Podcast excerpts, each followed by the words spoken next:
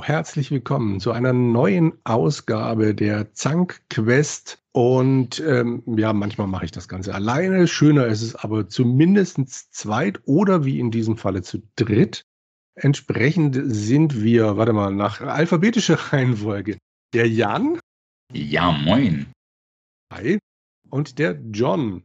Moin. Und die wunderbare Stimme, die ihr jetzt schon gehört habt, gehört natürlich dem guten Jürgen. Genau, die drei Jays sind wieder vereint und Ach, nehmen. wie romantisch.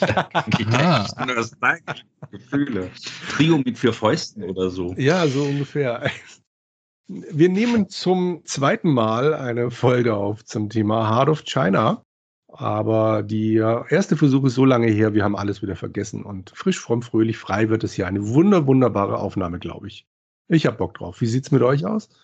Ich habe auch totalen Bock und ich habe jetzt diesmal auf Aufzeichnungen gedrückt und das sieht auch alles ganz flauschig aus und ich hoffe, irgendjemand wird uns dann zuhören und vielleicht haben ja dann noch ein paar Leute Interesse, wenn sie dann unsere Sachen sehen. Ganz bestimmt. Okay, ich habe es schon verraten. Heart of China. Wir sind im Jahre 1991. Wir sind natürlich wie immer bei der Zankquest bei Sierra Online, yes. aber das gute Stück ist entwickelt von der Firma Dynamics. Und ja, ich weiß nicht, wollen wir direkt einsteigen, was das ganze Ding so ist? Oder hat einer von euch vorher noch irgendwelche letzten Worte? Holt mich heraus. Nein. das passt aber ganz, glaube ich, ganz gut. Das stimmt. Lass uns direkt einsteigen. Okay, dann fang du doch gerade mal an mit dem Einstieg. Wo starten wir? Wer sind wir? Was ist unsere Aufgabe? Wir bekommen erstmal eine längere Texttafel angezeigt, die uns Ganze das Ganze ein bisschen einstimmen soll auf die Zeit. Wir sind nämlich in Hongkong der 1930er Jahre, spielen Jake Lucky Masters, einem ehemaligen Kampfpiloten aus dem Ersten Weltkrieg und äh, sehen auch schon im Vorspann über, na, wie heißt es, Live-Full-Action-Videos? Full, naja, eigentlich heißt es Full Motion Video, aber das ist es ja dann wirklich gar nicht also es sind ja mehr Standbilder, aber es sind fotografierte Menschen, die wir da sehen. Ja, und da wird nämlich dann von, sehen wir, dass eine Krankenschwester entführt wurde von einem böse aussehenden asiatischen Mann, dem mhm. Kriegsherrn Li Deng. Und diese Krankenschwester ist ausgerechnet natürlich die Tochter von Lomax, einem reichen Geschäftsmann, Schmuggler, halb seiner Figur, und der kommt also zu uns und der Texttafel zerstört er erstmal unser Hausboot.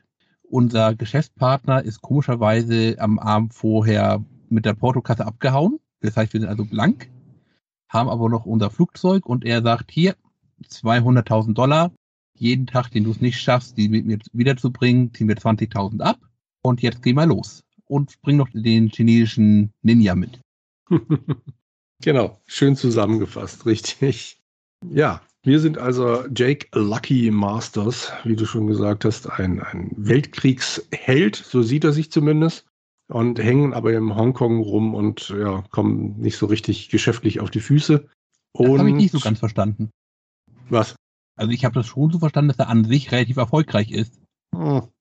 Weiß nicht, für mich macht er eigentlich immer einen völlig abgebrannten Eindruck. Aber ja, ich gebe dir recht, wenn, wenn er seinen Kollege abhaut mit dem Geld, dann ist er vielleicht einfach, haben wir in einer schlechten Phase erwischt.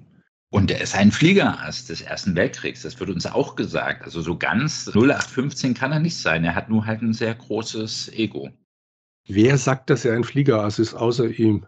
Das steht doch in der Einleitung. Fliegerass des Ersten Weltkriegs. Das ist in ja. einer von den Texttafeln. Ich habe die so gesehen, dass die quasi aus seiner, also sie ist nicht aus seiner Sicht, aber ich nehme dem Kerl nicht ab, dass er ein Fliegerhass ist. Tut mir leid. Das kann ich ja überhaupt nicht verstehen, aber da kommen ja, wir, ne? ich, gleich noch zu. Da kommen wir gleich noch zu, genau. Okay. Also, äh, Grafik haben wir gesagt, äh, es sind äh, fotografierte Umgebungen, fotografierte Personen zumindest, meistens Standbilder, ein ganz klein bisschen sind natürlich auch wieder Sierra-Mitarbeiter oder Dynamics-Mitarbeiter involviert. Da kommen wir vielleicht später mal kurz zu. Zumindest an einer Stelle weiß ich es. Und ansonsten muss man aber sagen, es ist ein für mich echt hübsches Spiel geworden. Jetzt mal so rein grafisch. Kann man immer noch gut angucken. Also grafisch für die Zeit ist es eindeutig weit vorne. Und auch heute kann man das in der Tat noch sich sehr gut angucken, wie ich finde. Die Hintergründe sind hauptsächlich fotografiert, teilweise aber auch gezeichnet. Und die Figuren sind halt eben alle Fotografien oder kleinere Videoschnipsel. Und gerade den Anfang, den du so schnöde übersprungen hast, eine wunderhübsche, attraktive Kate, die als Krankenschwester irgendwo im asiatischen Hochland unterwegs ist und ganz verträumt uns in die Kamera anguckt und dann von diesen Rohling entführt wird, während sie da den armen Asiaten hilft, weil ähm, Asiaten bekanntlich das nicht selber können und immer Europäer brauchen, die sie unterstützen und äh, wie sie dann auf dessen Schulter landet und weggeschliffen wird. Das ist ein, also ein cineastischer Höhepunkt sozusagen, wo nur wenige Pixel stören. ja, das weiß man noch. Das sind die ganzen Entwicklungsländer, die können halt eben noch nichts. Guck mal, die können ja noch nicht mal anständig Englisch sprechen da in Hongkong. Nach knapp 100 Jahren Besatzung.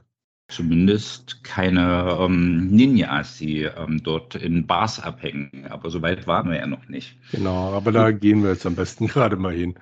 Also äh, Eugene Adolphus Lomax, der dritte, eben dieser Geschäftsmann, schickt uns los und sagt eben, hol dir am besten noch die Hefe von, ich wage es nicht ihn auszusprechen, aber ich versuche es, Sao Chi. Sao oder Sau? Na, Sau? ich würde deine, ich glaube, das bei dir klingt besser, das Z ja, als? S zu sprechen, okay. klingt mehr chinesisch. Aber da ich einen Sigmatismus habe und mit dem S, also mit jedem S-Laut meine Schwierigkeiten habe, überlasse ich dir die Aussprache. Und deswegen nehmen wir jetzt einfach nur noch Ski. genau. Danke. Deng, Deng und Chi gibt es. okay.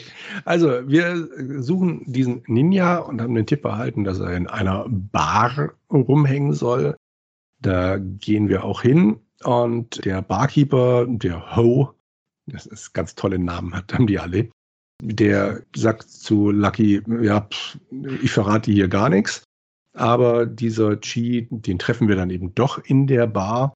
Ist ein Moment, Moment, Moment. Wir ja. haben hier an dieser Stelle zum ersten Mal die Chance, durch das, also das Spiel zu beenden, weil da eine wunderbare Bardame ist, also eine Prostituierte, mit der man ein Gespräch anfangen kann. Und die, was machen Prostituierten in einer Bar? Sie laden einen ein. Und wenn man dieser Einladung sozusagen nachgeht, ist das Spiel an dieser Stelle zu Ende. Und das finde ich, es hat so was Verruchtes und ähm, zeigt so ein bisschen Unterwelt. Das möchte ich den Zuhörern nicht äh, vorenthalten. Und es ist natürlich die einzige Möglichkeit, das Spiel ja jetzt schon zu versauen. Ja. Denn ich habe ja erwähnt, jeder Tag, wir treffen ja nicht einfach Ski, sondern müssen vor mit ein paar Gestalten reden. Einmal den Barkeeper und dann zwei sagen bei Gästen dieser Bar. Und weil Lucky leider ein ziemliches Arschloch ist, also Imperialismus Deluxe wirklich, und sagt, hier, kleiner Chinese, komm, du weißt was, du weißt was, mischen die sich halt eben in das Gespräch ein und sagt, nee, er hat gesagt, er weiß nichts. Und wir können hier unsere Antworten einmal so wählen, dass wir entweder zusammengeschlagen werden oder dass wir am nächsten Tag wiederkommen müssen. Das klappt auch zehnmal, bis das ganze Geld dann eben weg ist und wir also versagt haben. Da muss man sich aber schon anstrengen. Oder man hat, nimmt halt eben die richtigen Antwortoptionen und dann kommt Chi auch direkt zu einem. Ja. Ich möchte noch hinzufügen, wenn ihr das mit den Toten schon angebracht habt, das ist nicht die erste Möglichkeit in diesem Spiel zu sterben mit der Prostituierten, das ist die zweite. Die erste ist, wenn ihr vor der Bar steht und wieder zurück zu Lomax geht, genau. Weil der sagt, und dann schickt er einen wieder raus und sagt, hey, du sollst meine Tochter suchen, komm bloß nicht wieder. Und wenn man dann wieder hingeht, und ich glaube, dann verwarnt er einen nochmal und beim dritten Mal landet man dann an Deck irgendeines Schiffes und hat dann halt Pech gehabt und muss den Rest seines Lebens äh, Deck schrubben. Aber da also, muss man sich wirklich anstrengen. Natürlich, aber es geht. Also es ist ein Sierra-Spiel im besten Sinne, dass es ganz viele Möglichkeiten gibt zu sterben, aber es ist schon mal kein typisches Sierra, Sierra oder Dynamics-Spiel, weil es nicht ganz so leicht ist zu sterben, würde ich mal behaupten. Aber ich finde das nicht fair. Also bei Lomax wird man x90 Mal ähm, verwarnt und gewarnt und, und, und, nur weil man diese Halbweltdame anspricht und ihr folgt, fliegt man sofort raus und hat sein Abenteuer vergeigt. Äh, das ist doch unfair. Ja. Wie realistisch ist das? das Eine halt, Stunde halt, von verruchter wenn überhaupt und bitte was? okay. Ja gut. Kein Wort mehr ohne meinen Anwalt. Ja, die Dame ist halt eben sehr teuer. Also wir, ich habe, was ich nicht erwähnt habe, wir bekommen ja von Lomix in der Tat einen kleinen Vorschuss, 10.000 Dollar. Das ist in heutiger um Währung umgerechnet ungefähr so ein 175.000 Dollar. Und die bringst du, halt, bringst du halt eben da mit der Dame in einer Nacht durch. Hm, eine interessante Interpretation. Gehen wir vielleicht zurück zu dem Ninja. Also wir treffen okay, wir lassen die Halbseitendame links liegen. Genau, da könnt ihr gerne in einem eigenen Wunsch Podcast drüber reden. also G ist da, sagt, na gut, kein Problem, ich helfe dir, Kate zu befreien. Kate ist äh, eine gute, die hilft uns armen Leuten hier. Das Problem an der Geschichte ist, nachdem G erfährt, wie weit Kate weg ist, will er auf gar keinen Fall in das Flugzeug steigen. Er nennt es auch immer Aeroplane, also wie den Pfeil mit W am Schluss. Und ja, wie kriegen wir jetzt Chi dazu, dass er mit uns in ein Flugzeug steigt? Und das ist genau der Punkt, wo wir doch mal ganz kurz die Fliegerarztqualitäten bezweifeln können. Denn Chi sagt ja, der Mensch ist ja nicht eindeutig dazu fliegen. Wie soll es überhaupt funktionieren? Lucky kann das natürlich nicht erklären. Also wir machen das, was man immer macht. Wir gehen erstmal kurz raus da kommt dann zufällig ein Flugzeug angeflogen und daraus basteln wir einen Papierflieger. Und damit demonstrieren wir dann Ski, dass sowas durchaus fliegen kann. Was habe ich jetzt nicht verstanden? Also er nimmt ein Blatt Papier, ja, und macht daraus einen Papierflieger, den wirfst du durch den Raum und das überzeugt Ski, dass man fliegen kann. Also das ist doch eine geniale Idee, eine Ausnutzung der Aerodynamik. Funktioniert so gut, dass ähm, ein Asiate, der nicht an Flugzeuge glaubt, sofort begeistert ist und ein neuer Fan der Aerodynamik ist. Ich finde das genial. So sind wir Europäer eben. Ja, und die Chinesen sind ja, wie wir alle wissen, einfach gestrickt. Ah, ein kulturloses Volk, die gerade mal auf mehrere tausend Jahre Entwicklung zurückblicken können da ist man schon durch Papierflieger beeindruckt. Fairerweise auf tausendjährige Entwicklung, die sie auch doch in der Zweifel wieder abrufen können. Wie meinen? Die Chinesen, also die chinesischen Bibliotheken gehen deutlich weiter zurück als die europäischen. Die finden praktisch noch als eben 2000 Jahre altes Werk.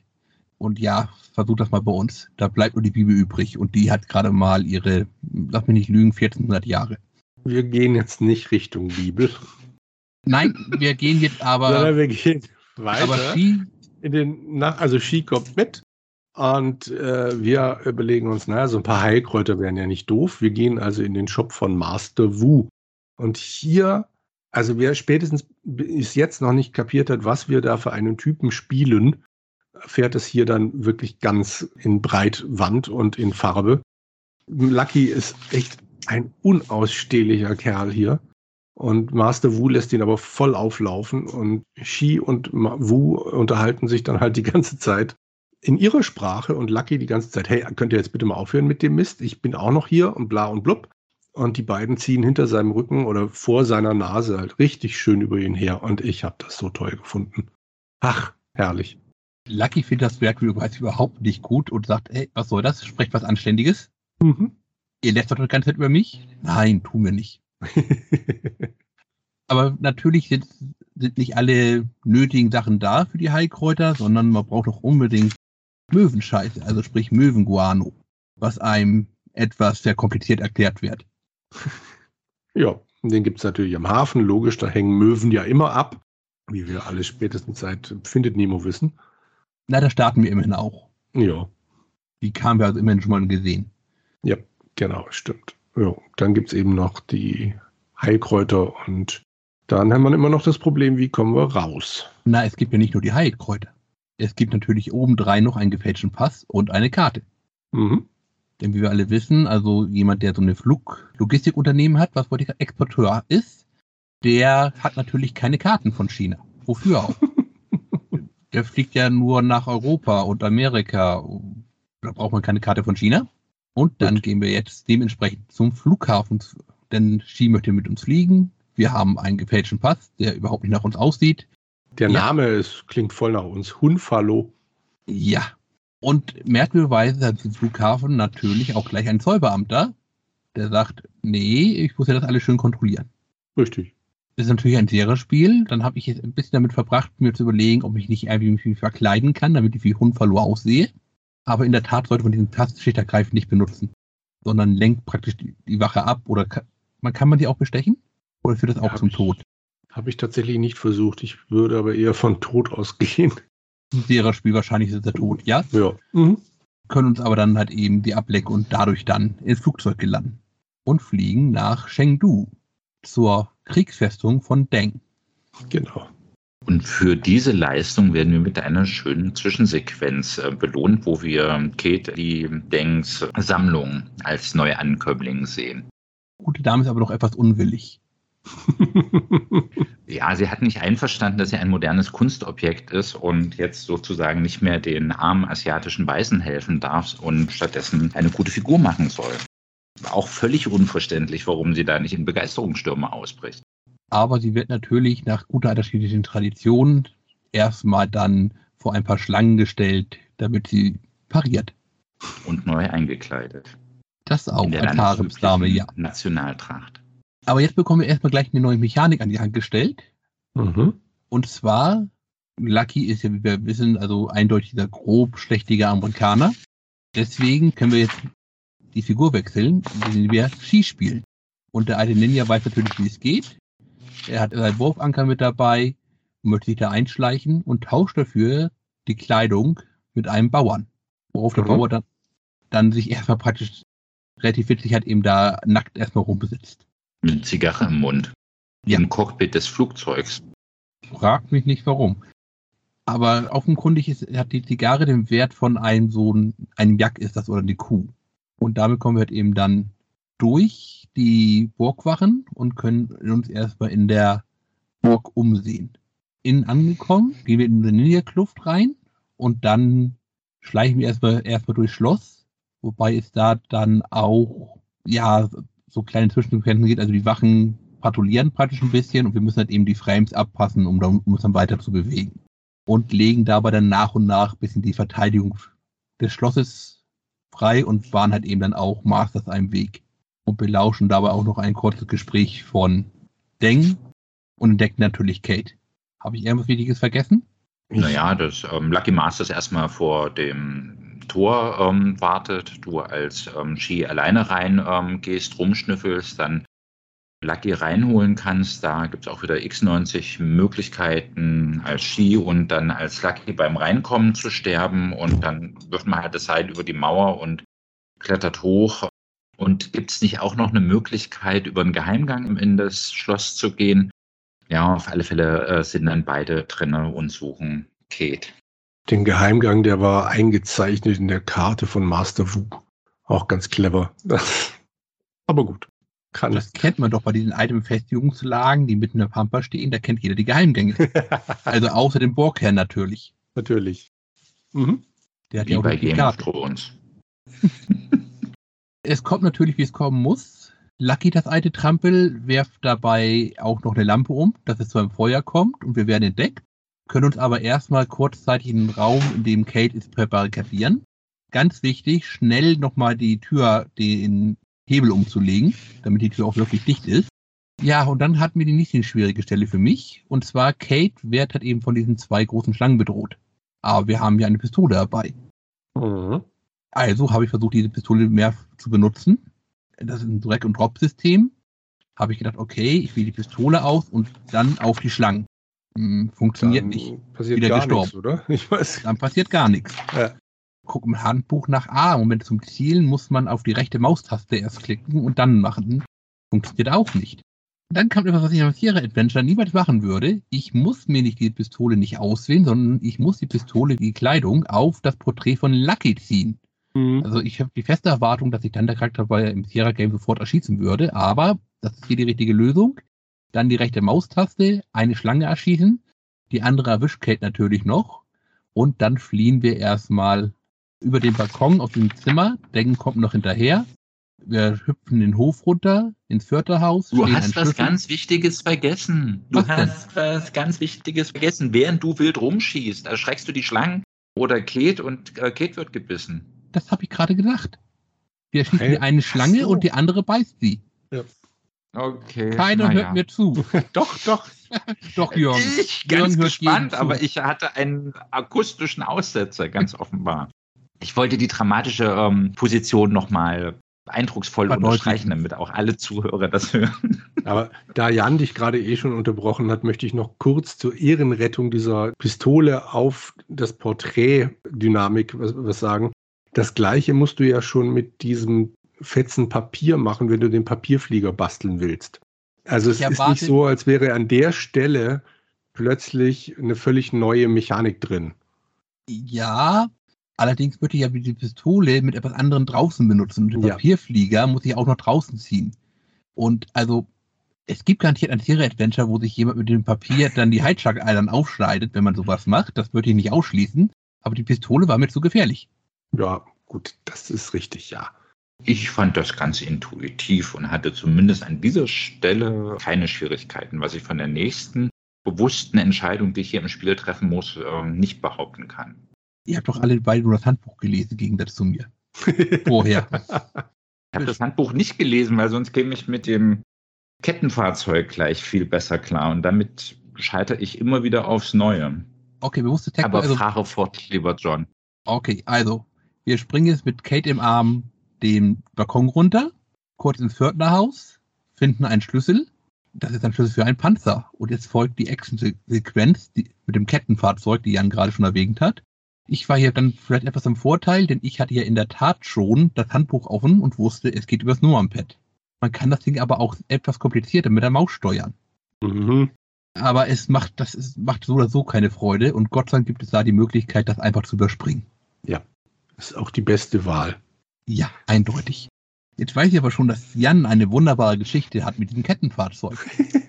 Doch, man hat so viele Möglichkeiten. Man fährt einen Berg runter. Wenn man nicht schnell genug zur Seite weicht, dann ähm, kann man den, wird man abgeschossen. Dann, wenn man so langsam sich an die Steuerung gewöhnt hat, weil man sehr ehrgeizig ist und eben nicht diese Szene überspringen möchte und es immer und immer wieder macht, schafft man es, diesen Berg nach unten zu kommen. Dann hat man die Möglichkeit, nach rechts oder links zu fahren. Während man da noch überlegt, kann man in eine Schlucht fallen. Wenn man dann geradeaus geht es eben nicht weiter. Da hat man die tolle Perspektive auf Fische, die an einem vorbei ähm, schwimmen. Spätestens da weiß man, hm, das war der falsche Weg.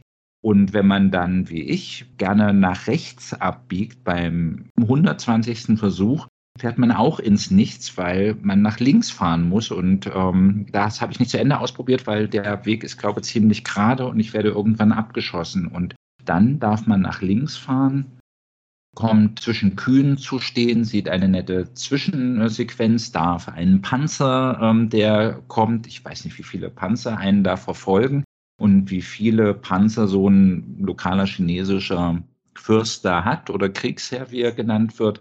Auf alle Fälle ähm, sind es nicht wenig und wenn man das schafft, die Panzer abzuballern, die einem das Spiel entgegensetzt und dann noch ganz, ganz viel Glück hat, ja, dann kommt man irgendwann an das Flugzeug, was die ganze Zeit auf uns wartet und der goldene Ritter in seiner schimmernden Rüstung, wie Lacke sich die ganze Zeit fühlt, kann die Frau zum Flugzeug geleiten und entschweben. Ich möchte zwei Dinge hinzufügen. Also ja, richtig, wenn man nicht schnell genug ist, wird man von dem einen Panzer, der einen verfolgt, abgeschossen. Und wir fahren eine Serpentine herunter. Das heißt, wir müssen in der Tat einmal wenden. Da kommt uns ein zweiter Panzer entgegen. Das kann man noch schaffen, aber wirklich schwer wird es dann halt eben nach der Filmszene, denn da muss man einmal diesen gottverdammten Panzer drehen, um den Panzer, der einen verfolgt, endlich abschießen zu können. Und weil das Ganze bis jetzt so viel Spaß gemacht hat, also es gibt in der Tat nur zwei Panzer, man hat insgesamt nur drei Panzergranaten dabei und es gibt natürlich auch noch ein Treibstoffsystem. Ah, Halten wir toll. mal bei der ganzen Geschichte einfach nur fest. Wir spielen bis dahin ein Adventure mit, ja, der Pistolenszene, wo du auf Schlangen schießt, aber ansonsten spielen wir ein Adventure mit statischen Bildern. Und dann plötzlich hocken wir in einem 3D-Panzer. Welcher, Also für damalige Zeit möglicherweise gut aussehenden, ja, massiv im Gegensatz zum restlichen Spiel schlecht gealterten Panzer. Das ist richtig. Jetzt ist natürlich so, dass Dynamics bekannt ist, also mir war es hauptsächlich bekannt über Red Baron, wer aber bekannt ist für so Kriegssimulationen und bla und blub. Aber wer, welcher Idiot? Also Jeff Tennell war der Chefdesigner. Ich weiß nicht, ob er das dann letzten Endes abgesegnet hat, aber wie kommt man auf die Idee, auf das extrem schmale Brett Adventure-Spielern so ein Ding da aufzudrücken? Ja, man kann es abbrechen, aber dann kann man es auch gleich rauslassen. das ist ganz einfach. Also man hat sich hier auch schon mit der Flugzeugreise, haben wir es eigentlich schon gesehen, immer so ein bisschen an Indiana Jones orientiert. Oh, Und da dachte man sich offenkundig, ja, Indy wird, fährt ja auch gelegentlich mal Panzer in dem Film oder wird hinterhergeschliffen. Und das ist. In einem der drei Indy-Filme. Einem fährt der Panzer, ja, und dritten. Und den vierten hat es nie gegeben. Da fährt er auch kein Panzer. Korrekt. Und hinterhergeschliffen wird er, glaube ich, aber in 1, 3 und dem nicht existenten vierten. Und da hat man sich, glaube ich, gedacht, ja, komm, das ist eine Action-Sequenz, sehen wir auf. Und das 3D sieht vergleichsweise noch relativ gut aus, denn der Titel, das haben wir, glaube ich, noch nicht erwähnt, ist von 1991. Also, das ist jetzt wirklich keine Grafik praktisch für heutige Verhältnisse, aber für die frühe Zeit, also da sehen andere 3D-Spiele durchaus schlechter aus. Das hatte ich ja eingefügt, aber es ist einfach schlecht gealtert. Also 3D-Spiele dieser Zeit, äh, wer spielt heute noch freiwillig ähm, das Original Red Baron oder andere Flug- oder Panzersimulationen, die es gegeben hat? Die sehen alle mehr oder weniger gruselig aus und Schleichfahrt, äh, Schleichfahrt. es ist keine Freude, diesen Part des Spiels zu spielen. War es damals schon nicht in meiner Erinnerung und es ist über die Jahre und Jahrzehnte nicht besser geworden. Gut, aber jetzt verlassen wir diese unglückliche Szene, steigen ins Flugzeug, geben Shidi High-Kräuter und fliegen los. Jetzt hm? haben wir aber so zwei kleine Probleme. Erstens, wir haben eine vergiftete Kate und die Heilkräuter sind offenkundig kein Antidot gegen alle Schlangengifte. Und wir haben auch ein kleines Treibstoffproblem, aber Gott sei Dank, wir wissen alle, in Kathmandu findet für jedes Problem eine Lösung. Da wollen wir auch hinfliegen. Also wollen, denn wir, na, machen eine Notlandung mitten im Eisengebirge des Himalayas. Ich möchte von euch kann er jetzt von dieser wunderbaren Szene jetzt kommt was sagen. Ich nicht. Okay. Also es ist dann folgendermaßen, wir haben jetzt in der Tat eine, wie ich finde, eigentlich sehr gute Sequenz. Und zwar müssen wir jetzt mehrere Aufgaben erledigen. Ganz klar, einer muss jetzt los durch diese Eiswüste, um halt eben Hilfe zu holen. Da bleiben naturgemäß nur Lucky oder Ski übrig. Also sprich der grobschlächtige, verwöhnte Amerikaner und der Ninja, mit der wahrscheinlich ein Überlebenstraining genossen hat. und wir müssen gleichzeitig natürlich auch sehen, dass wir Kate versorgen und hat eben, dass diejenigen, die am Flugzeug bleiben, auch warm bleiben. Ja, also wer auf die Idee kommt, den Ninja loszuschicken, nein, der schafft es natürlich nicht. Und wir fahren praktisch auch immer erst am Ende der Szene, ob es geschafft wurde oder nicht, denn die enden in beiden Fällen gleich mit einfach mit einer Schwarzblende, aber in einer ist dann halt eben dann einfach der Spieler tot und in der anderen wachen wir dann eine Hütte auf. Das heißt also, wir müssen Lucky losschicken, der läuft durch, es gibt dann wieder eine kleine Spielsequenz, wo dann Shi halt eben Kate versorgt mit Decke, seiner Ninja-Medizin und der Medizin von Master Wu. Der Möwenkacke, ja. Der Möwenkacke, ja. Mhm. Und wenn wir das halt eben alles richtig gemacht haben, wachen wir praktisch in der Hütte auf und werden von uns, dann sprechen mit unserer Retterin Arma, die sagt, man hat es gefunden, hat herausgefunden, wo wir waren und dann halt eben die beiden anderen auch noch hergeholt, die ja auch schon halb erfroren waren. Schauen uns ein bisschen um und stellen fest, okay, wir haben ja ein ganz grundlegendes Problem. A1, wir müssen eigentlich zum Lama gehen, aber davor ist der kleine Dorfdiktator. Also müssen wir diesen jetzt zum Sturz bringen. Das ist auch lange Rede, kurzer Sinn. Am Ende brauchen wir den Jungs halt eben einfach nur eine Knarre zu geben handfeste Unterstützung und dann stören praktisch hier die Bevölkerung das Dorf. Wir bekommen unser Benzin und können weiterfliegen. War. Richtung Türkei. Istanbul. Auch und ein schöner Schauplatz, oder? Wir erfahren hier, dass wir denken noch nicht los sind. Denn offenkundig hat der, keine Ahnung, 1930 Satellitenunterstützung, irgendetwas in der Richtung. Da sind wir praktisch gerade aus diesem frisch von uns heldenhaften Amerikaner befreiten Dorf kommt halt eben der chinesische Warlord und nimmt das praktisch ein. Aber dann sind wir in der Tat in Istanbul auf dem Rollfeld. Wieder mal ist unser Sprit leer, denn wir müssen ja eigentlich nach Paris. Der Verkäufer sagt, Chitta greift, dass er uns kein Benzin verkaufen möchte, beziehungsweise er würde Kate dafür in Zahlung nehmen. ja, ich würde Lucky sofort zutrauen, das zu machen, wenn er nicht Geld für Kate kriegen würde. Ja, das ist durchaus möglich. Das hört ein bisschen haben wir schon festgestellt, mittlerweile auch durch, durch die Gespräche, dass sich Shi und Lucky so ein bisschen annähern. Als Freunde. Also fragt bitte nicht warum. Das ist die Setzung des Spiels. also, wir machen das, was man eben machen muss. Wir gehen in den englischen Offiziersclub, weil sich dort das einzige Telefon in ganz Istanbul befindet. Sprechen mit Lomax, gehen raus und werden von den Truppen des Sultans verhaftet. Denn wie sich herausstellt, war Jack schon einmal hier und hat nähere Bekanntschaft mit der Tochter des Sultans gemacht. Ach ja, stimmt. Ja, ja. Genau, und äh, davon abgesehen, dass Istanbul am Rand der Wüste ist, wie jeder weiß, was wir auch in, sehr deutlich vermittelt kriegen durch anwesende Kamele und Wüstensand an allen Ecken. Jetzt springen wir zu Kate. Die bekommt das zwar mit, dass wir jetzt verhaftet wurden und sieht natürlich, dass das ein Problem ist. Aber wir haben eine Brosche. Und die können wir beim örtlichen Pfandleiher versetzen und bekommen dafür Geld. Wie viel Geld hängt ein bisschen von unserem Verhandlungsgeschick ab aber ist auf gar keinen Fall genug, um etwas zu erreichen. Aber es gibt ja Gott sei Dank das Glücksspiel. Ja. Hütchenspiel oder auch die drei Muscheln. Oder? Waren Muscheln. Die drei Muscheln das waren ein anderer Film. Muscheln. Ja, aber ich glaube, es ist mit Muscheln. Also es läuft auf ein Hütchenspiel raus, ja. Das können wir jetzt rein theoretisch relativ lange spielen. Also ich habe hinter den Pfandleier noch schickergreifend leer gekauft. Spannend ist übrigens bei den Muscheln, je höher du deinen Einsatz wählst, desto schneller ist der Hütchenspieler. Bei niedrigen Einsätzen kann man ihn sozusagen langsam über den Tisch ziehen und bei hohen ähm, Einsätzen wird er mit seiner Fingerfertigkeit immer schneller und es motiviert dich, in das Licht zu führen. Und dann ist es tatsächlich irgendwann auch ab einer bestimmten Summe sehr schwierig, dem Spaß zu folgen. Ja, das stimmt, außer man setzt natürlich im Emulator etwas die Geschwindigkeit darunter. Das klingt nach einer fairen Spielweise. so gewinnst du also Spiele. Kein Wunder, dass du die Panzerzähne unbeschadet überstanden hast. Äh, nein, das, das bringt ja leider nichts. Ja, ja. Also, ja. auch hier, ich kürze das mal ab. Also, wir machen noch Blumenverkäufer, kaufen Kamel, reißen bei einem Straßenjungen noch seinen Verkaufsstand nieder und ruinieren deine Ware, aber der ist trotzdem so froh darüber, dass wir ihn bemerkt haben und seinen Stand niedergerissen haben, dass er eine Blume schenkt. Und am Ende befreien wir dann in der Tat auch noch halt eben Jack. Und jetzt denken wir uns natürlich, ja, wunderbar, ab zum Flugzeug. Also ich weiß noch nicht, woher die jetzt das Benzin haben wollen, aber die Stadtwache jagt sie gerade. Aber nun gut. Kommt zum Flughafen an und es geht alles in die Luft, weil in dem Moment natürlich gerade Deng angreift. Wir erinnern uns, die berühmte chinesische Satellitenordnung von 1930. Gott sei Dank gibt es aber natürlich noch eine weitere Alternative, um von Istanbul nach Paris zu kommen. Und zwar du hast den Orient Express. Xi ist gestorben.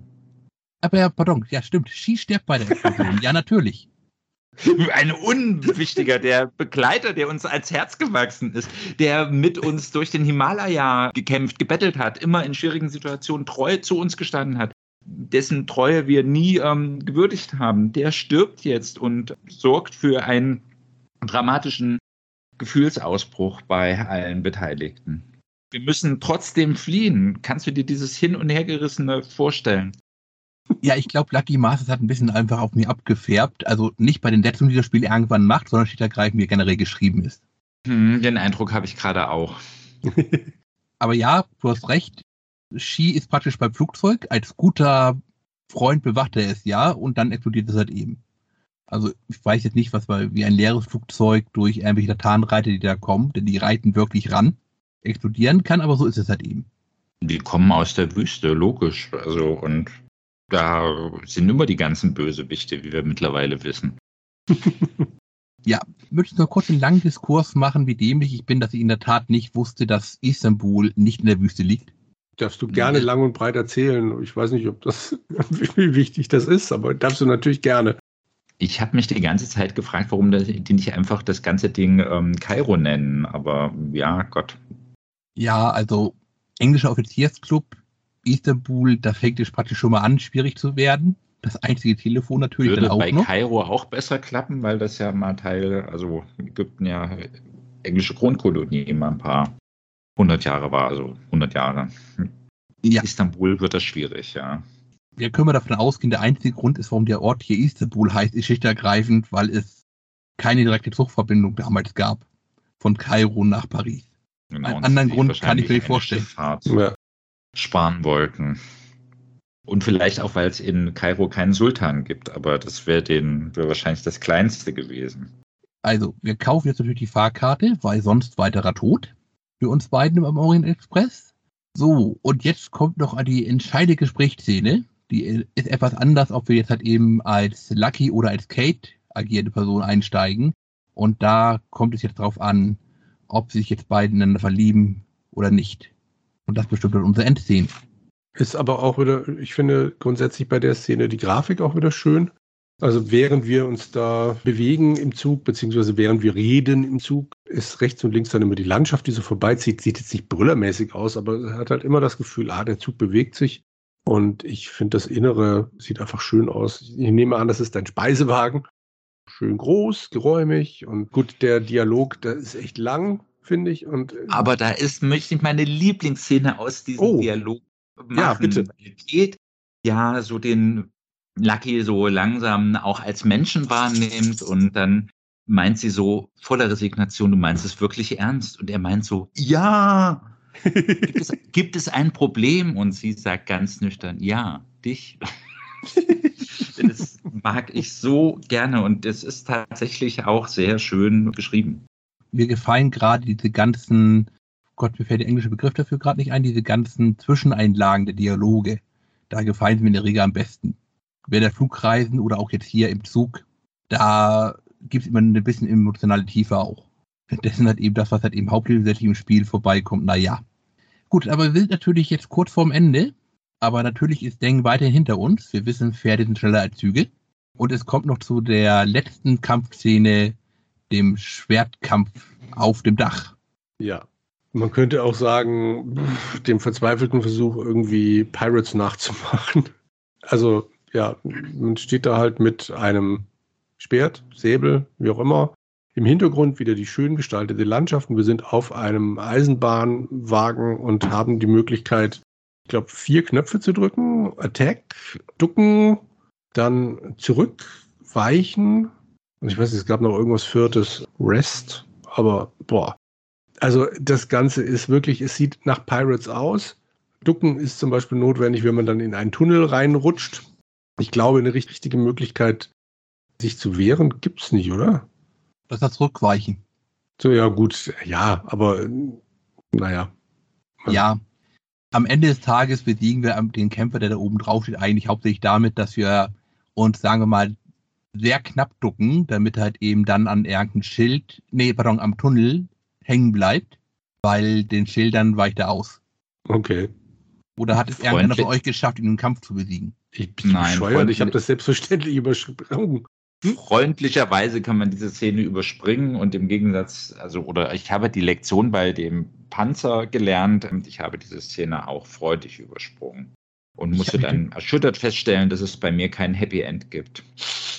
Ich habe die Szene natürlich nicht übersprungen, ich habe einen Panzer überlebt. Was sollte mir noch passieren? Ist die Szene dann auch langsamer möglich im Emulator? hm, daher hast du. Ja. Äh, das wäre möglich, aber das habe ich nur fürs Glücksspiel einmal kurz gemacht. Mhm. ich wollte den Laden leer kaufen, das dauert sonst ewig. Ja. okay. Okay, also du hast das so richtig geschafft. Ja. Okay. Wie viele Ganz Anläufe hast du gebraucht? Das waren nicht viele, so zwei oder drei. Okay. Und dann kommst du dir jetzt besser vor als wir anderen. Das Nein. Nein. Nein, tue ich nicht. Das einzige, also meine Assoziation war jetzt natürlich nicht Pirate, sondern der Orient Express, nur der ist halt eben, glaube ich, sechs Jahre später erst erschienen. Hm. Das Spiel. Das war, also ich nehme beides eher als wirklich Click-Orgien wahr. Ja, das ist wohl wahr. Als, als große taktische Meisterleistung, im Gegensatz zu Pirates. So, jetzt haben wir aber natürlich nicht nur ein Ende, sondern gleich drei Enden. Jan, welches Ende hast du gesehen? Naja, also Kate hat mich nicht geliebt. Wir haben ähm, am Zug äh, Lomax getroffen und ich war dann ganz allein als Bettler in irgendeiner dreckigen Straßenecke in einer nicht näher genannten schmutzigen Stadt, möglicherweise wenigstens Paris. Gut, das ist immer das Schlechteste aller sozusagen alles verloren. Meinen besten Freund Chi habe ich nicht mehr gesehen. Der ist ja beim Flugzeug-Explosionsdingens gestorben. Kate hat mir den Laufpass gegeben und Geld hatte ich ja auch nicht, weil mein Schwiegervater gemeint hat, du bist viel zu spät. Ja, und so musste ich dieses Spiel mit gebrochenen Herzen beenden. Jürgen, welche Szenen hast du gesehen? Ich habe die gesehen, äh, also ich habe sie mir alle angeguckt, es gibt mehr als drei, aber meine äh, erreichte Szene, als ich das Spiel selber gespielt war, war, glaube ich, auch keine besonders gute. Er hängt am Schluss in irgendeinem Club ab mit einer Flossie. Und also er hat sein Geld bekommen, aber Kate hat aus mir völlig unerfindlichen Gründen ihn irgendwie nicht lieben gelernt und entsprechend versäuft er halt sein Geld da und äh, versucht sich einzureden, dass er doch gar kein so schlechter Typ ist. Das ist das mittlere Ende, und es gibt, glaube ich, vom mittleren Ende so zwei Variationen. Fünf Das- Enden, glaube ich, insgesamt. Weiß ich jetzt gerade gar nicht mehr. Ich kann dir gleich erzählen, was, was es so alles gab. Äh, Was hast du gesehen? Ich habe das gute Ende gesehen. Also erstens, steig also aus und einige mich praktisch ein bisschen Lomex will natürlich nicht bezahlen, weil es viel zu spät und Kate sagt schittergreifend, Papa, Klappe, erstens, gib mir das Geld, zweitens, mein Mann, wir gehen jetzt in die Hotelsuite. Und Lomex Mhm. sagt natürlich, das geht doch nicht. Doch, das geht, sonst siehst du mich nie wieder. Da, da wird natürlich auch der steinreiche Großindustrielle mit kriminellen Verbindungen ganz handzahm, wenn seine Tochter das so zu ihm sagt. Und dann bin ich in diesem relativ opulent eingerichteten Zimmer. Kate ist bei mir, der Zimmerservice wird gerufen, kommt rein und oh mein Gott, es ist Ski, er lebt. Ja, das ist der, der größte Brüller. Also ich meine, es ist irgendwie auch schön, dass die drei dann am Schluss da mit Sekt oder was auch immer anstoßen. Aber wie? Also er sagt, glaube ich, wenn ich mich recht erinnere, wir Ninjas biegen uns, aber wir brechen nicht. Wir sind, wir sind der Bambus, ja. Ja, eben. Also wir sind ja, das erinnert uns alle heutzutage leider mehr an einen ehemaligen FDP-Minister. Aber okay. Auch an mehrere aktuelle. Ja, aber die haben das nicht gesagt. Stimmt. Also grausam, würde ich mal sagen. Es gab aber noch ein Ende, wenn Kate alleine in diesen Zug steigt, das geht auch, dann wird Lucky quasi erwischt und muss die Prinzessin heiraten, die er schon mal früher beglückt hatte. Ist er auch nicht ganz zufrieden damit, aber naja, besser als sterben wahrscheinlich. Und es gab noch diverse, warte mal, ich muss gerade mal gucken, ob ich es noch rauskriege. Ja, am, am, es gibt verschiedene Möglichkeiten in, auf dem Bahnhof noch. Es gibt die Möglichkeit zu versuchen, Lomax eine reinzuhauen. Aber wenn man es wieder nicht geschafft hat, Kate auf seine Seite zu ziehen, dann warnt Kate einen, also den Lomax, und dann wird stattdessen Lucky von dem Diener von Lomax vermöbelt. Also in ein paar Standbildern. Aber ich fand die Idee ganz nett, dass es wirklich sehr, sehr unterschiedlich alles geht. Ja. Hat was. Und für das Happy End habt ihr da in eine Lösung geschaut, um euch durch die richtigen Antworten zu klicken, um eine fröhliche Vereinigung zwischen Lucky und Kate zu haben? Also die Nein. Frage kann ja nur an mich gehen. Genau. An den einzigen, Ganz- der es richtig gut gemacht hat. Und die Antwort ist natürlich nein. Ich spiele seit Jahren Sexspiele. Ich weiß, wie sowas funktioniert. Weißt also, wie man Frauen rumkriegt, okay. Ich weiß, wie man virtuelle Frauen rumbekommt. Wichtiger Unterschied. Wo- Wollen wir das vertiefen? Oder? Können wir gerne, aber ich, In einer anderen Folge, glaube ich. gut. So, ich hätte noch eine Frage. Wie lange habt ihr etwa gebraucht? Also ich war so bei drei Stunden. Mit vielen Panzertoten dabei. Ehrlich gesagt, das ist jetzt schon eine Weile her, aber ich glaube, drei Stunden dürften ziemlich hinkommen. Ich bin zugegebenermaßen trotz der relativ einfachen Mechanik oft daran gescheitert, auch wenn ich das vorhin anders behauptet habe, oft daran gescheitert, auf die Idee zu kommen, im Inventar was auf Lucky zu ziehen. Also diese Pistole oder das, diesen Zettel. Ähm, Ich habe das Handbuch nämlich natürlich nicht gelesen und habe eine ganze Weile gebraucht, um das mit diesem Papierflieger zu kapieren. Du guckst ja auf diesen Zettel am Anfang und da steht auch, hey, das bietet sich an, um irgendwas Aerodynamisches zu falten. Also das Spiel schreit dich an und du weißt, was du zu tun hast, aber ich habe viel Zeit mit so einem Quatsch verdattelt. Drei Stunden. Mhm. Naja, ich kann da keine realistische Antwort drauf geben. Die, ich denke, so um die zweieinhalb Stunden habe ich das letzte Mal gebraucht, aber das ist eines der Spiele, die ich in meinem Leben tatsächlich ziemlich oft gespielt habe und war auch beim aktuellen Durchgang sehr verwundert, dass ich eben Kate nicht rumgekriegt habe und dann in der Straßen Kaschemme, also als Bettler gelandet bin. Das fand ich sehr ernüchternd und ich denke, so zweieinhalb Stunden habe ich trotz der Panzerszene gebraucht. Ja, also, dann sollten wir, glaube ich, etwas zur Entwicklung sagen. Und zwar hat Jürgen vorhin ja schon gesagt, dass der Hauptentwickler war Jeff Turnell. Also der war Direktor, Designer, Programmierer und hat auch mit einer Story mitgeschrieben. Ja, Das hat er ganz gerne gemacht. Die Firma Dynamics war sein Baby und äh, war, glaube ich, auch immer so, ja, er war in fast allem groß involviert, würde ich sagen. Er hat mittendrin, also die Firma ist entstanden 1984, der hat die mittendrin ein paar Jahre nicht verlassen, aber hat eine Unterfirma gegründet, in, mit der er dann mit kleineren Budgets rumhantiert hat. Aber das hier war, glaube ich, so sein erster größerer Titel wieder, nachdem er wieder in die Hauptfirma sich integriert hat. Im 1991. Ich bilde mir ein, Jeff Tennell Productions, also die kleinere Firma, hat bis 1990 existiert. Möchte dich da mit dir sprechen? Tu das. Er ist, er hat die Entwicklung gegangen Ah, so rum was, ja. Mhm. Also der Titel ist von 91, er ist 90 gegangen, er hat also die Entwicklung noch komplett angestoßen, hat auch, hat eben die ganzen wichtigen Credits da drinne, ist aber zum Ende der Entwicklung dann gegangen und kam dann in der Tat später 95 wieder. Mhm. Also man findet leider, ich, also ich finde zumindest keine genaueren Daten darüber. Also der Firmengründer geht, deswegen nehme ich an, das Projekt muss schon ziemlich in der Endphase gewesen sein. Sie haben ja auch lange daran rumgebastelt, hauptsächlich noch halt eben an den Fotografien. Unter anderem, weil die Darstellerin von Kate zwischendurch schwanger geworden ist. Und dafür gab es nochmal eine zweimonatige Drehpause. Boah, bietet sich an. Zwei Monate ist ein bisschen schwierig, aber okay. Mhm. Ja, also die muss praktisch noch ziemlich noch hochschwanger irgendwie mitgearbeitet haben, was ich zumindest in Fotos nicht gesehen habe. Nee, ich auch nicht. Das war die Kim Kimberly Greenwood. Mhm. Und hatten natürlich also sie haben das Ganze nach ihrem vorherigen Titel, jetzt schlag mich nicht, Rise of the Dragon. Also ich habe praktisch das Ganze von der Story her gedacht, dann die Mechaniken dazu gebastelt und dann die einzigen Fotoaufnahmen gemacht. Hauptsächlich natürlich aus Firmenmitgliedern und deren Familien. Halt eben im Sierra-Style. Mhm. Ja, klar. Ist ja billig. Ja. Also er muss halt eben wirklich irgendwann zum Ende der Entwicklung aber gegangen sein, um halt eben seine neue Firma zu machen. Ja, aber wie gesagt, die war in der ähm, in Dynamics voll drin. Also ich weiß noch nicht mal, ob es eine Tochterfirma war oder ob es einfach ein eigenes Büro war und fertig und er hat die Tür hinter sich zugeschlossen. Ich weiß es nicht, aber er selber mit, ich hatte ja mal kurzen E-Mail-Kontakt mit ihm und er selber sagt, es war, er war immer bei Dynamics. Okay. Vielleicht hat er da auch in der Tat noch irgendwie mit zum Ende begleitet. Mhm. Das möglich, also, aber es zählt dann zumindest nicht mehr zu, für diese Unterfirma nicht zu den Arbeiten. Nee. Merkwürdig.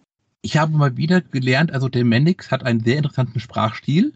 Ich behaupte, ich kann ziemlich gut Englisch. Und jedes Mal haut mir der Mannix irgendein Wort rein, was ich überhaupt nicht kenne. Jetzt bin ich gespannt. Und das ist hier gleich sehr am Anfang, und zwar das Sampan. Das ist Bitte was? Das Sampan. Das ist das Schiff, was der Handlanger in der Texttafel mit einer Granate in die Luft jagt. Das ist ein chinesisches Hausboot. Die also praktisch das, das Haus von Lucky. Ja. Und äh, das war gleich mal wieder so ein Moment, wo ich dachte, hä? Was zum Geist ein Zampan? Da muss ich erst mal googeln. Das ist eine Stelle, an der man die gute deutsche Übersetzung des Spieles gar nicht oft genug loben kann, die 1991 mit Sicherheit keine Selbstverständlichkeit war. Die hast du gespielt? Ich habe äh, das Spiel auf Deutsch gespielt und bin, also wie gesagt, von den Dialogen restlos begeistert und finde auch die Arroganz äh, vom Lucky kommt gut rüber und es ist ein sehr gut übersetztes äh, Spiel. Jetzt schwierig zu sagen, sehr gut, weil ich keinen Abgleich zum englischen Original habe, aber das Spiel macht auf Deutsch Spaß und man stolpert nicht über offensichtliche komische Satzkonstruktionen und andere Sachen. Also das Pacing und der Flow ist sehr gut. Mhm. Also das kann ich fürs Englische auch bestätigen. Ja, das ist ja, also das war ja auch eine der Zielsetzungen für das Spiel, praktisch etwas in Spielfilmlänge zu machen. Und das ist ihnen eigentlich sehr gut gelungen. Natürlich bleibt es deswegen spielmechanisch relativ flach, aber und ich hasse wirklich diesen Lucky-Charakter. Also ich mag keine dumme Arschloch-Charaktere. Dann bist du hier falsch. Ja, aber die ihre Zielsetzung hat eben praktisch einen spielbaren Film zu machen. Mit relativ schnellen, mit schnellem Vorankommen, mit schnellem Pacing. Das haben sie eigentlich durchgehend erfüllt. Ja. Außer man stirbt tausendmal in Panzerzähnen, aber die sind wie gesagt überspringbar. Und die sind auch halt eben deswegen überspringbar. Die sollten ursprünglich mal fest drinne sein. Gott sei Dank sind sie es nicht. ja. Vielleicht gab es tatsächlich mal mittendrin sowas wie eine Teamsitzung, wo die alle gesagt haben, "Ah, ich weiß nicht, ich habe es meiner Verlobten gezeigt und die fand es doof. Gut möglich. Wie getestet wurde damals. Obwohl Teenage Tiere hat schon getestet als eine der ersten Firmen. Hm, ja, Haben wir sonst noch etwas anzufügen für das Spiel? ich glaube nicht wirklich. Also, du hattest schon nebenbei erwähnt, dass es einen Vorgänger gab, eben Rise of the Dragon. Mit dem teilt es sich quasi die Entwicklungsumgebung, das Dynamics Game Development System. Das war jetzt nichts großartig Neues, speziell für, also Dynamics hat das Ding einzeln programmiert, hat sich eben nicht an die Geschichten von Sierra drangehängt, was mit der Art Spiel auch nicht funktioniert hätte, eben diesem plakativen Bild, während, weil Sierra ja viel mit den Point-and-Click-Adventure gearbeitet hat. Von daher eigene Entwicklungsumgebung. VGA, 256 Farben. Wie gesagt, ich finde es immer noch beeindruckend, wie es heute aussieht, bis auf die Panzerszene, wobei die auch noch erträglich ist. Sonst, hm, nö, würde mir jetzt da nichts mehr einfallen, außer dass es wohl angeblich ganz gut verkauft wurde. Ich habe aber keine Zahlen dafür gefunden, leider.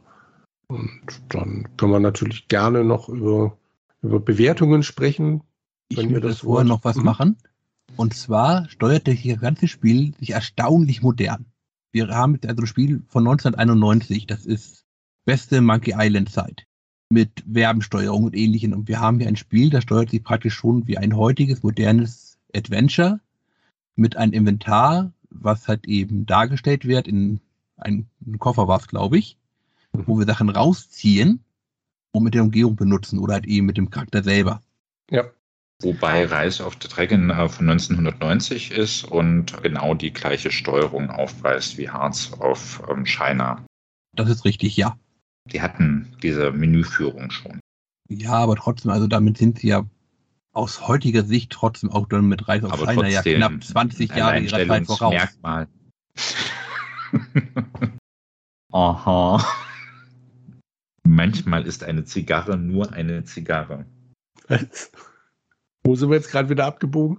Bei Sigmund Freud. Freud und Phallus-Symbole. Ach, Leute, Leute, Leute. Okay. Ähm, John, magst du deinen 20 Jahre China voraus äh, noch erklären? Bist du da nur bei der Menüführung oder warst du da bei anderen Sachen? Da bin ich in der, vom gesamten Gameplay-Konzept in der Tat her. Bei Sam Max äh, ja auch, so dann 94 rauskam und auch auf Werben verzichtet hat. Also deswegen habe ich die 20 Jahre nicht verstanden und habe dann Ah. eher an politische Zusammenhänge gedacht und war deswegen bei meiner, manchmal ist eine Zigarre nur eine Zigarre, Entschuldigung. Okay. Nein, ne, in der Tat haben später noch mehr auf Werben verzichtet, das ist richtig. Aber auch Seven Max hat ja praktisch keine Zwei-Klick-Steuerung. nee, das haben sie nicht, das stimmt. Also das sehen wir, glaube ich, erst in den mittleren 2000ern, späten 2000ern. Ihr seid hier immer so wahnsinnig gut in der Recherche, wenn ähm, du sagst, das ähm, Spiel ist so fortschrittlich. Wir haben jetzt mehr oder weniger alle gelobt, äh, dass das filmreif ist, dass wir sagen, das macht immer noch auch im 21. Jahrhundert, 30 Jahre später Spaß, das Ding zu spielen. Warum hat es keinen Nachfolger gegeben? Ich habe nicht von Spaß geredet. Aber Jürgen hatte gute Verkaufszahlen anklingen lassen. Klar, ich meine, schau dir die Bilder an. Damals dürfte sich auch noch was verkauft haben, wenn es eine schicke Packung hatte und hinten drauf schöne Bilder sind. Da kann man nicht meckern, würde ich sagen. Und ich möchte betonen, ich heute oder eben als ich es gespielt habe, hatte auch noch Spaß mit dem Ding. Aber ich habe mich auch schon durch Visual Novels geklickt. Also nie bis zu Ende. Das habe ich Spaß. wollte ich gerade sagen, nie bis zu Ende, weil es irgendwann dann mal auch äh, langweilig wird. Aber Heart of China hat ja im Gegensatz zu einer modernen Visual Novel eben nach zwei bis drei Stunden Ende Gelände. Das ist schon okay. Das war halt wirklich ein anklickbarer Film.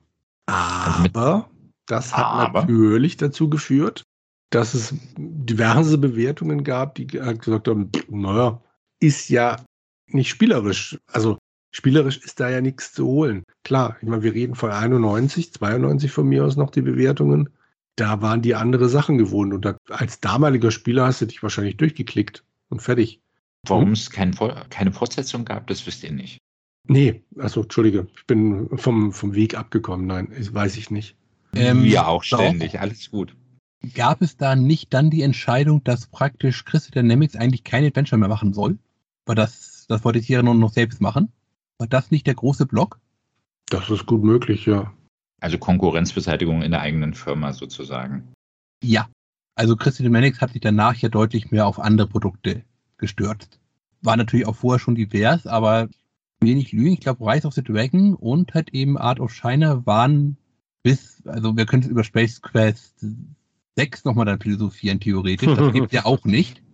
Oder Space Quest 5 war, glaube ich, auch schon Teil bei, bei dem Menne. Mit äh, Space, Space Quest 5, da haben sie noch nicht zu Sierra gehört und äh, Space Quest 5 ist ja gestartet worden, weil die Scott Murphy und ähm, sich mit Sierra verstritten hatten und auch untereinander. Und äh, dann ist die Entwicklung von Space Quest 5 noch unter Dynamics gestartet. Dann kam die Übernahme zu Sierra, sodass Space Quest 5 dann unter Sierra rausgekommen ist und dann ähm, nur noch Dynamics der Entwickler war und nicht mehr Herausgeber und Publisher. Ja, also wie gesagt, das sind halt eben jetzt die drei Adventures, die mir eingefallen sind. Bei ja. sechs weiß ich jetzt gerade nicht ganz sicher. Die Adventures of Willy Beamish war auch, aber das ist 91. Okay. Das kenne ich, das kenne ich in der Tat nicht. Gebe es äh, zu. Cartoonig. Es war in derselben Zeit wie Rise of the Dragon und Heart of China quasi entstanden, aber es ist eine völlig andere Art von äh, Spiel. Es ist mehr wie ein Sierra Adventure. Aber danach gab es, glaube ich, kein Adventure mehr bei Crystal Dynamics, oder? Ich glaube nicht. Ich scrolle mal spontan durch die Liste, aber nein, ich sehe keins. Ja, und ich, also ich glaube da, ich habe irgendwo gelesen, dass das praktisch ein bisschen der Grund war, dass sie sich dann halt eben mehr auf die Simulation und halt eben auch auf die Rollenspiele dann gelegt haben. Bisschen mit der Ausnahme eben von Space Quest 5 durch die besondere äh, Konstellation. Mhm. Also nach der Liste hier würde ich das unterschreiben, ja. Mhm. Aber Jürgen wollte ein paar Bewertungen vorlesen. Ja, also wie wir jetzt ja gesagt haben, 91, da kann man sich dann wahrscheinlich herzlich drüber streiten, wie gut oder schlecht so ein Ding ankommt. Es gibt ein paar Bewertungen aus der ASM, die interessanterweise die PC-Version sogar zum Spiel des Monats gemacht haben. Mit einem 10 von 12 Punkten und dann interessanterweise dann ein paar Hefte später die Amiga-Fassung dann plötzlich nicht mehr so toll gefunden haben. Was natürlich daran liegt, der Amiga hat weniger Farben dargestellt, aber das Ganze sei eine lieblose Umsetzung. Andererseits frage ich mich ehrlich gesagt, ohne die Amiga-Fassung gespielt zu haben, was man da groß kaputt machen kann, außer beim Panzerteil vielleicht. Es geht aber auch runter bis zu Gesamtbewertungen von 47 äh, Prozent für die Amiga-Fassung, aber auch 55 Prozent für die PC-Fassung in der Powerplay 991. Und da wird dann halt schon gesagt, naja, sieht ja schön und gut aus und steuert sich auch gut, aber es ist halt einfach stinke langweilig und hat nichts zu bieten. Wobei die schlimmste Bewertung diese 47 Prozent eben waren in der Powerplay 392. Da hieß es so schön, bei so wenig Story und so viel Langwierigkeit bringt auch die tolle 32 Farbgrafik nichts mehr. Stimmt, hier steht auch, dass die Amiga-Fassung unglaublich träge ist. Allein schon wegen der Ladezeiten, selbst von der Festplatte. Also ja, Amiga nö, aber die PC-Fassung kann man sich noch angucken und ist damals auch gar nicht so schlecht bewertet worden. Es gab wirklich so im Schnitt 70, gut 90 Prozent in der Playtime. Es wird schon Gründe geben, warum die Playtime nicht so lange existiert hat. Gut. Tat sagen, dass Volker Weid damals hat eben das Spiel bisschen so bewertet, also das war jetzt der Test, Test the Powerplay mit der 55 Prozent. So mehr das Spiel, was er eigentlich hätte gerne haben wollen, gewertet hat, als das, was das Spiel eigentlich sein will. Das ist wahrscheinlich ähm, treffend. Mhm. Dann wären meine Aufzeichnungen soweit eigentlich zu Ende. Das klingt doch gut. Außer Jan mhm. möchte noch etwas sagen, wie beim letzten Mal, wie ich weiß. Nein, ich finde es halt nach wie vor irritierend. Also das ist ein Spiel, das ich sechsmal gespielt habe und ähm, war bis jetzt immer so auf Indie-Fahrwasser und habe sehr viel Spaß mit dem Spiel gehabt und habe ähm, den Lucky sehr ignoriert, übersehen und bei dem letzten Durchgang habe ich den Typen mit seiner Arroganz, mit seiner Besserwisserei, mit seinem Ego-Trip sehr schlecht ertragen, woran auch immer das liegt. Ob das mein Alter ist, ob das äh, weiß ich nicht, was da in meinem Kopf passiert ist. Also von einem Spiel, was an das ich nur positive Erinnerungen hatte, auch häufiger gespielt hatte, weil es eben so kurz ist und so an nette alte Abenteuerfilme erinnert, hat mich der aktuelle Durchgang mehr oder weniger frustriert zurückgelassen. Vielleicht liegt es aber auch nur an dem fehlenden Happy End. Kannst dich ja nochmal dran setzen. Ja, und dann ähm, in Paris mit Sektkorken ploppen und mit äh, Chi im Hintergrund meine Kate umarmen und dann wird das Spiel gerettet werden. Genau, richtig. ja, mein Fazit fällt so ähnlich aus. Ich finde, es hat immer noch eine wunderbare Präsentation. Es steuert sich relativ oder sehr fluffig, was natürlich dazu führt, wenn keine großen Rätsel da sind, wird es schwierig möchte aber diesem Test eben von Volker Weiz auch nochmal ganz klar widersprechen, weil hier dann so Sachen stehen wie, es bleibt nur ein farbenprächtiges Nichts und das ist es halt auch nicht. Also ich hatte Spaß, aber nicht so viel Spaß, dass ich direkt danach gesagt habe, oh super, jetzt probiere ich es nochmal und versuche ein anderes Ende rauszukriegen. Weil sich mir auch nicht so ganz erschließt, wo das denn alles immer dann hinführt und wie man das mit den Enten dann wirklich zu seinen Gunsten wenden kann, weil mein Hauptproblem immer dabei ist, Jake ist einfach, wir hatten es erwähnt, deshalb möchte ich dieses Wort nochmal glasklar sagen, ein Arschloch. Und das führt halt immer dazu, dass du mitten im Spiel denkst, warum mache ich das eigentlich? Also am schönsten ist es, wenn man Kate spielt oder Ski spielt. Und das ist schon mal schwierig, wenn die Haupt Figur die ist, die du am wenigsten leiden kannst. Erstaunlich. Ne? Aber nichtsdestotrotz, es ist eine schön präsentierte Geschichte. Das war mein Fazit. Und ich bin da eigentlich in der Tat ganz bei euch. Also ich ertrage diesen Charakter nicht, aber der Charakter soll so sein. Okay, das Spiel, die selbstgesteckten Ziele spielt, erreicht es ganz offenkundig. Als spielbarer Film, es sieht hübsch aus. Das geht halt eben auf die spielerische Tiefe wenn ich das nicht mag, soll ich den Titel nicht spielen. Ich bin ein bisschen zwiegespalten bei der ganzen Schreibe von dem Spiel, denn also ich habe es auch schon jetzt mehrmals schon erwähnt, warum freuen sich Ski überhaupt mit Lucky an? Dafür sehe ich gar keinen Grund, außer zu sagen, der Autor will das halt eben so. Ja. Das sind die Punkte, die ich nochmal mit Minuspunkten in der Tat geben würde. Ach, Stockholm-Syndrom. Stockholm-Syndrom. Damit ist es völlig erklärbar. Ski weiß nicht, wie ihm widerfährt. Er möchte die Wohltäterin Kate retten und äh, dann ist er die ganze Zeit mit Lucky zusammen und er sich jetzt zerfleischt und äh, kapituliert und den höchsten Berg vom, also dem Mount Everest runterspringt, den man ja erstmal erklettern muss, um ihn, äh, von dort runterzuspringen, sagt er, Mensch, also der Lucky, das ist ein echt feiner Typ und ich werde jetzt ähm, sein bester Freund. Das ist doch eine gute Erklärung, oder? Also mal abgesehen davon, dass das Stockholm-System meines Wissens nicht existiert und nur eine, sagen wir mal, nicht gerade frauenfreundliche Ausprägung ist, ja. Doch, ähm, da können wir uns an anderer Stelle nochmal ähm, unterhalten. Ich würde dir beim Stockholm-Syndrom widersprechen. Das gibt es. Okay, andere Stelle, wird, wird notiert. Gut, aber ich glaube, du warst aber, noch mitten in einem Satz. Ach, das ist so unwichtig. Ja. Also, ich tue mich halt eben schwer zu sagen, ist das Spiel jetzt gut geschrieben oder nicht, weil ich halt eben den Charakter nicht mag. Es ist, also, es ist zumindest, sagen wir, auf, vielleicht ist es so auf Hollywood-Niveau geschrieben. Also schon okay, aber ich finde auch nicht besonders gut, aber damit wäre es noch immer besser als die meisten Spiele, auch die heute rauskommen. okay, das ist doch ein wunderbares Schlusswort, oder? Ja. Das ist ja eine Leistung. Ja, auf jeden Fall. Dann ein Trauerspiel. Führe ich das hier jetzt elegant zu Ende, während im Hintergrund noch zwei Herren sich darüber unterhalten, ob das jetzt eine gute Leistung ist oder nicht. Ich ähm, freue mich, dass wir diese Aufnahme zu einem glücklichen Ende gebracht haben. Freue ähm, nicht zu früh, die Pfeil habe ich noch nicht.